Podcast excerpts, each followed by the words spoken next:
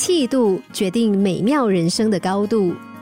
某天，一名智者的家里来了位访客，他是个郁郁不得志的男子，觉得生活的压力几乎让自己窒息。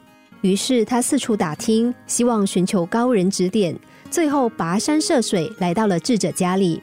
男子苦苦哀求智者说：“大师，我很痛苦，求求你教导我离苦的方法。”但大师答非所问的说：“请你先到附近的市场帮我买一小麻袋的盐。”男子不明就里，但还是照着智者的话做了。买回盐之后，智者拿出一杯水。在水里加了两大匙的盐巴，要男子喝下去。男子喝了一大口又咸又涩的盐水，却怎么也吞不下去，马上吐了出来。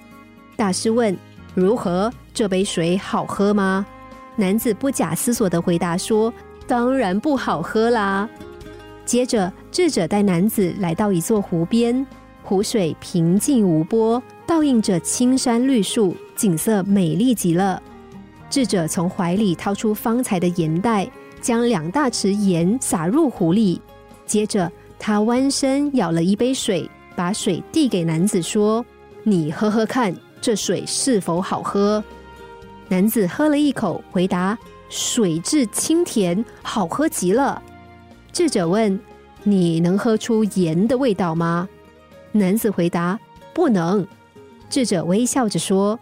人生中的痛苦是盐，至于咸淡，决定于你装水的容器。